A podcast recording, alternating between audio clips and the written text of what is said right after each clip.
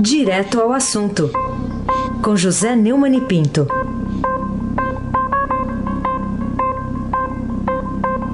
Oi, Neumani, bom dia.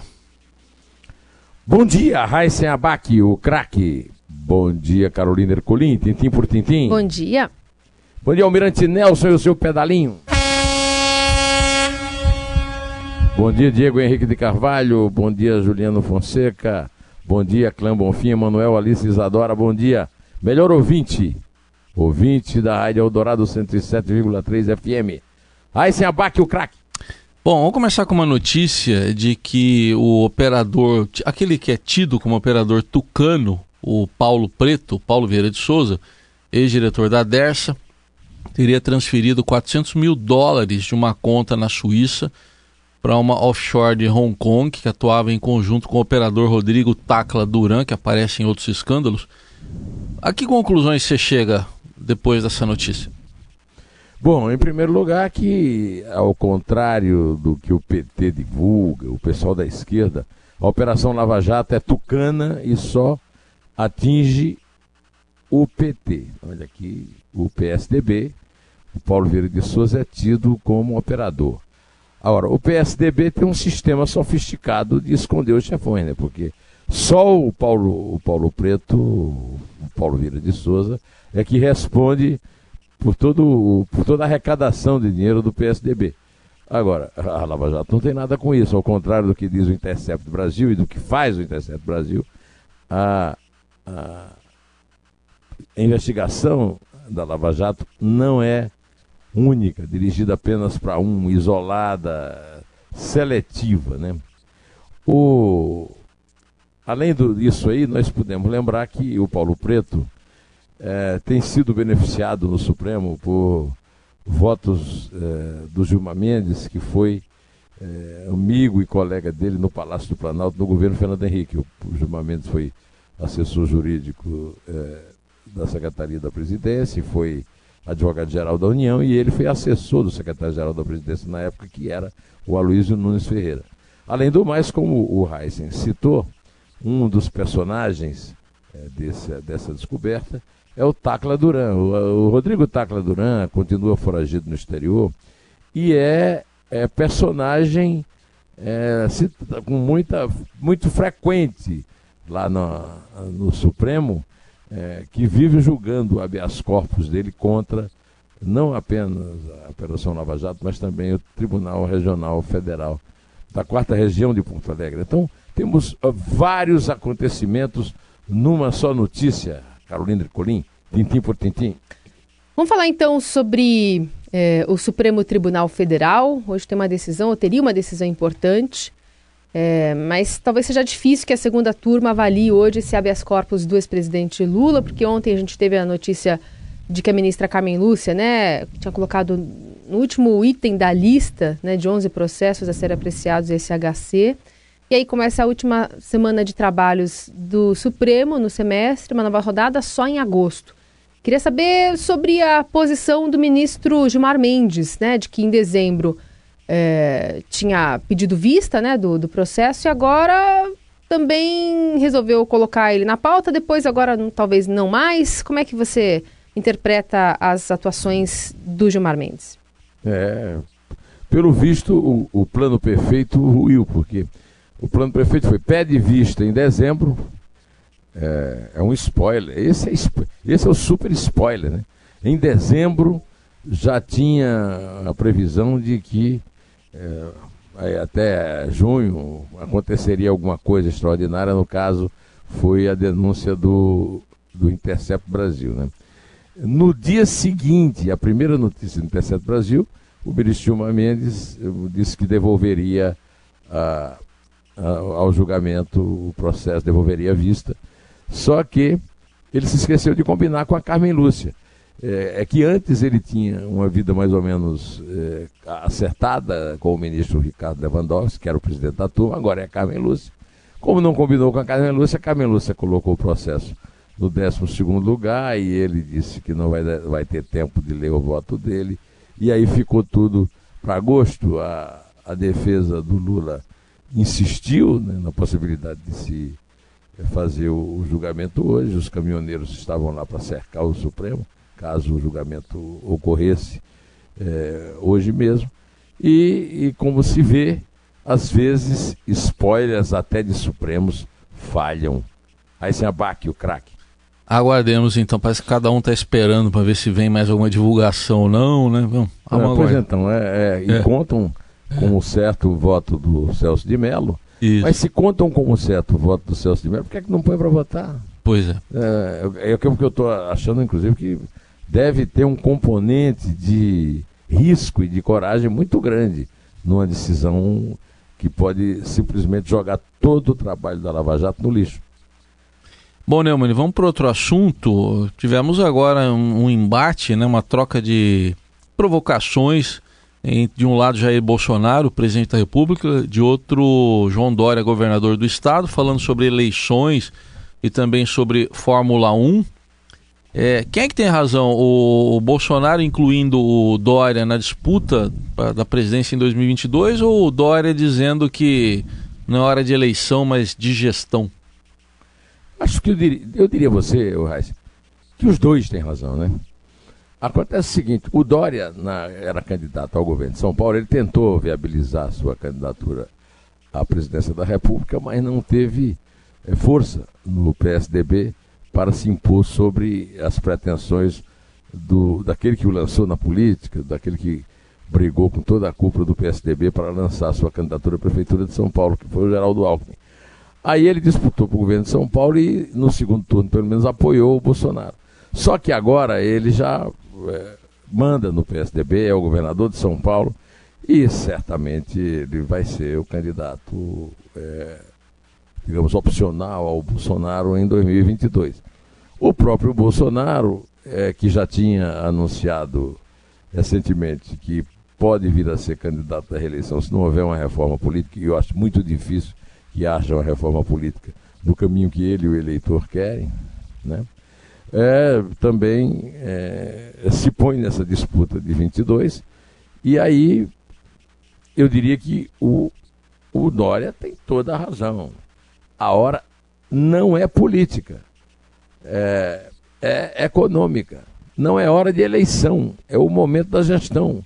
É verdade, tanto no caso dele, no estado de São Paulo, tem nada que está disputando a, a, a, eleição presidencial já agora, quanto no caso, no caso do Bolsonaro, tem apenas seis meses de governo, o governo tem feito muita atrapalhada e é, é, é muito antecipado, é muito antecipada a discussão sobre a reeleição. Toca a bola para frente. Carolina Ercolim, tintim por tintim. Bom, por que motivo o presidente Bolsonaro se dispôs a vetar o dispositivo da nova lei que regulamenta a gestão das agências reguladoras, né? Obrigando a escolher seus presidentes numa lista tríplice. Não gostou disso, o presidente? É, ontem nós já conversamos sobre essa questão da, da, das agências reguladoras que, foi, que foram criadas no governo Fernando Henrique é, com o objetivo de proteger o, o, dinheiro do bolso do contribuinte, tanto do poder econômico das empresas como dos estados. O Bolsonaro se irritou no fim de semana, alegando que o, o, o parlamento está é, avançando sobre uma prerrogativa dele, né?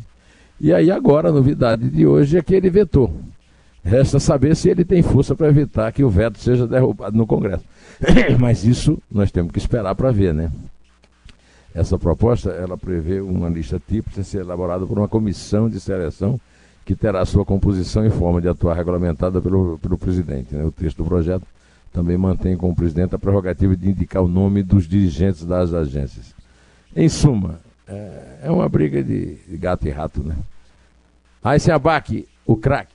Outro assunto aqui que tem a, a ligação com a área internacional, o Neumann, a Procuradora-Geral da República, Raquel Dodge, disse que não vai pedir extradição daquele turco que é adversário político do presidente turco, o Erdogan. Como é que você vê isso? É, nós comentamos isso aqui na época em que foi o caso foi denunciado e foi um dos mais dos maiores vexames da história do, do Supremo Tribunal Federal aceitar a prisão de um dissidente turco é, pedida por um ditador na Turquia, o Recep Erdogan. Agora, o parecer de Raquel Dodge põe as coisas no seu devido lugar e eu acho que o que, que deve acontecer realmente é que ele seja solto. Por que, é que o Brasil tem que ficar uh, dependendo uh, dos humores do tirano turco? Uh, Carolina Ercolim, tintim por tintim. Só um registro que ele, ele perdeu a eleição, o Erdogan, pela segunda vez, né? Derrubou uma eleição lá e, alegando fraude, perdeu de novo a prefeitura lá de, é, ele de Istambul. perdeu a né? eleição para a oposição. Perdeu de da novo. A cidade mais importante da Turquia, a capital econômica da Turquia, a capital política é Ankara, né? É, aí ele disse que houve fraude, a oposição disse que ia ganhar de novo, ganhou. Ampliou até. É, ampliou a, ampliou a, vantagem. E parece que se ele aparecer com uma nova denúncia de fraude, pode levar uma surra maior ainda, né, Raiz? É. Carolina Ercolim, tintim por tintim. Vamos falar sobre Odebrecht, né, a protagonista do maior caso de corrupção da história do Brasil que, que você traz sobre essa recuperação judicial de quase 100 bilhões de reais conseguida pela construtora? É, nesses dias a Folha de São Paulo publicou um editorial muito lúcido chamado Ruínas, é, é o, dizendo que os, as ruínas da Odebrecht é, é, o nome do editorial. E diz que a crise da Odebrecht é o marco do colapso do modelo tradicional de capital para grandes obras. É, a Folha está certa, é mesmo, viu? No Brasil, as empresas estrangeiras sempre puderam entrar na concorrência das obras, mas nunca conseguem vencer as licitações, porque as empreiteiras corrupteiras entram na concorrência com preços inviáveis para execução e aí aditam os contratos com corrupção, né? Ganham as, as concorrências com corrupção e depois vão aumentando o valor da obra, é, também comprando os, os burocratas, os técnicos e os políticos encarregados. Isso é, é uma concorrência desleal. Ela não permite às empresas estrangeiras vencer, trazer recursos externos para participar da construção da infraestrutura brasileira. E, e no, no jargão das empreiteiras corrupteiras, o modus operandi é mergulhar na concorrência, entrar com um valor muito menor do que custa para fazer a obra, subfaturar e, com isso, espantar a concorrência. É, do subfaturamento passam para o superfaturamento via propina. Temos vários exemplos para precificar. Eu vou contar o caso da usina hidrelétrica de Belo Monte. A usina de Belo Monte foi orçada em 16 bilhões e vai custar mais de 30 bilhões. Sem falar que a empresa Norte Energia, que opera Belo Monte, foi a que mais recebeu recurso do BNDES, com empréstimo de 11 bilhões de reais. Isso pode ser até mostrado se realmente houver uma caixa preta da, da, do BNDES e se essa caixa preta for aberta. Né? A, Palocci, eh, num depoimento, afirmou que 1% do custo da obra de Belo Monte foi pago em propina e que Lula se envolveu diretamente na corrupção lá. A Operação Greenfield está cuidando disso lá em Brasília. Né? É, outra, outra publicação da Folha foi feita pela Mônica Bergamo na coluna, dizendo que a Odebrecht pagou bônus de valores até três vezes mais altos em relação a anos anteriores para seus diretores em 2018, ano que a Odebrecht já amargava prejuízo. Não há, então, por que se tentar preservar os acionistas da Odebrecht às custas do erário. Todo mundo sabe, está vendo isso, só quem não vê é o juiz da primeira vara de falência e recuperações judiciais de São Paulo, João de Oliveira Rodrigues Filho, que deu essa recuperação é, bastante discutível, recuperação, é, maior recuperação judicial da história de quase 100 bilhões de reais. Aliás, o BNDES também não viu que os empréstimos para o Odebrecht não seriam pagos. Né?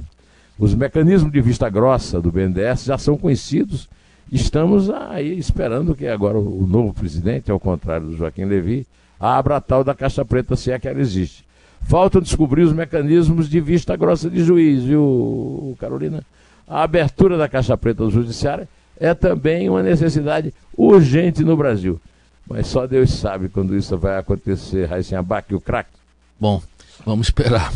O Neumann, queria também a sua opinião é, sobre a liminar que foi concedida ontem pelo ministro do Supremo, Luiz Roberto Barroso, que é pedido de partidos aí de esquerda, o PT, o PDT, é, suspende a transferência da remarcação de terras indígenas para o Ministério da Agricultura, deixa com a FUNAI mesmo. Como se mete na vida do, do, dos outros poderes do judiciário? O, o presidente Dias Toffoli anda até meio escondido, né? Está é, sumido. Né? é, vive dizendo que eles trabalham demais, mas eles ficam arrumando sarna para se coçar, é, buscando palha em palheiro, né? O meu querido, amado e inesquecível chefe João Batista Lemos dizia que diriam que ele é como eles são como pia de água benta, todo mundo é, mete a mão em tudo que o governo faz. Agora foi a vez do Barroso suspender em liminar trecho da medida provisória do governo Jair Bolsonaro transferindo a demarcação de terras indígenas para a competência do Ministério da Agricultura, que é comandado pela ministra Tereza Cristina. Eu tenho aqui criticado muito o ministro da Educação, é, o Onix Solezoni, mas tenho falado é, nos ministros é, de, de alta qualidade, entre os quais a ministra Tereza Cristina Corrêa, que é uma ministra de alta. Agora, o que é que o Barroso e o Supremo têm a ver de, se o, se o a administração da, da FUNAI, a demarcação de terra de índio, é da Tereza Cristina ou é da FUNAI? Se a FUNAI fica na justiça, pelo amor de Deus, não dá para o, o, o, Supremo Tribunal Federal se recolher o seu quadradinho, cuidar apenas da, da, da do cumprimento da Constituição, é, a, a, a, medida provisória que ele está liminarmente suspendendo. É, prevê que a competência da agricultura compreende a identificação, o reconhecimento, a delimitação, a demarcação e a titulação das terras ocupadas pelos remanescentes das comunidades dos quilombolas e das terras tradicionalmente ocupadas por indígenas. Barroso é o rei do politicamente correto, não é isso? O Barroso, ele, ele, ele finge que é um, um ministro que quer reformar as coisas para melhor. Agora, é o seguinte, o Bolsonaro foi eleito voto direto. O, o, a rede de sustentabilidade, o Partido dos Trabalhadores e o Partido Democrata Trabalhista, que estão obtendo essa liminar do Barroso, são partidos que tiveram uma votação ridícula, ínfima. A participação deles no Congresso Nacional é ridícula. Então, como eles não podem ganhar no voto no Congresso, vão, eh, vão para o Supremo e o Supremo tem sempre esse condão de meter a mão onde não é chamado e onde não devia meter. Então, é, é, é, é mais uma invasão aí da qual o Bolsonaro tem que se queixar dos poderes e prerrogativas da chefia do executivo que ele conquistou numa, numa eleição é, com a maioria de votos indiscutível. Carolina Ercolim, tintim por tintim. Ô Neumani, mas nesse caso não é por conta de uma medida provisória que foi é, reciclada num tempo menor do que ela poderia ser, né, mesmo depois de ter sido derrubada no Congresso? Não é uma questão mais jurídica do que política? Bom, é, é, o, o, isso não impede que o Supremo seja intrometido em assuntos que não lhe, que não lhe cabem. E, eu, como eu estou lhe dizendo, Carolina, a Rede de Sustentabilidade, o Partido dos Trabalhadores e o PDT não tem representação política para é, interferir em assuntos que as pessoas que têm voto é que decidem. Vamos falar Carolina em... Ercolim, tintim por... Vamos falar, vamos falar de outro assunto também. Então, hoje tem uma previsão do do, do Glenn Gleward, né, do Intercept Brasil, falar lá na Câmara dos Deputados, é, lá na Comissão de Direitos Humanos, né? Ele que deve ser recebido numa audiência e há uma expectativa de, quem sabe, soltar mais informações sobre essas mensagens que o site teria acesso, enfim. Qual a sua perspectiva para essa audiência, Neumann? Bom, a perspectiva que eu tenho audiência é que ele vai fazer mais uma vez o terrorismo de sempre e vem com aquilo que o, Moro chamou adequadamente de parte da montanha. Né? Anuncia o que a montanha vai parir e a montanha é, dá à luz um, um, um rato ridículo e insignificante. Né? Mas eu estou tratando desse assunto no meu artigo. Eu tenho um artigo semanal no blog do Neumann e nessa semana eu fiz um artigo dizendo que jornalismo sem outro lado é panfleto. Então eu não tenho nada contra o jornalismo do, do, do, não tenho nada contra as divulgações e as revelações do desde que sejam legais e que sejam verdadeiras, né, do Glenn Greenwald. Agora, ele não é repórter, aquilo não é jornalismo, e vamos parar de chamar Intercept Brasil de jornal. Intercept Brasil é um site e o, o, o Glenn Greenwald é um ativista político. Ele tem lado, eu respeito o lado dele, Agora, é, eu escrevi esse artigo comparando a sua atuação e do seu site com uma, um anúncio comercial no jornal, no rádio e na TV. O anúncio comercial também tem que ser verdadeiro, mas ele é parcial, porque ele vende o, as eventuais vantagens de um produto, de um serviço, de um bem. Né? E, eu concluo esse meu artigo, né, é, eu, e vou citar aqui dois parágrafos finais dele. Eu primeiro esclareço que o cidadão é o beneficiário da liberdade de expressão e informação e deve ser informado antes de qualquer coisa que Glenn Greenwald, o Verdevaldo lá das redes sociais, não se comportou em nenhum momento como repórter. É, como aliás foi definido por Hélio Gaspari, que criticou na Folha e no Globo do, esse negócio do conta-gota, que vai para a Câmara agora contar, pingar mais uma gota. Né? Mas sim como ativista político. Isso não quer dizer que o que ele divulgou não tem valor ou que ele mesmo mente. Significa apenas que o material que ele tem exposto é unilateral, sem checagem, autenticação e, sobretudo, sem nenhum cuidado em dar ao lado exposto o direito elementar de expor a própria verdade a respeito dos fatos. Na democracia, a militância política deve ser aceita, tolerada, ouvida e reproduzida. Mas essa parcialidade implícita precisa ser marcada como elemento fundamental da informação que é dada. Guardadas as devidas proporções, é um caso similar à propaganda comercial em veículos de comunicação de massa. A publicidade de produtos, negócios ou bens é e continua sendo sempre elemento importante de informação para leitores e espectadores, mas ela só cumpre essa função se sua parcialidade for explicitada em forma e conteúdo. A tentativa de fazer passar propaganda política como informação neutra é tão nociva ao negócio da comunicação de massa como a prática política em sociedades livres. O militante político que se faz passar por um jornalista em atividade profissional lesa o público, a sociedade e a democracia. E isso também tem de ser levado em conta nesse episódio. Esse é assim que eu concluo o, o meu artigo é, desta semana, que está circulando desde ontem à noite no blog do Neumann e no portal do Estadão. Vamos contar? Vamos contar. É três? É dois. É um. Em pé.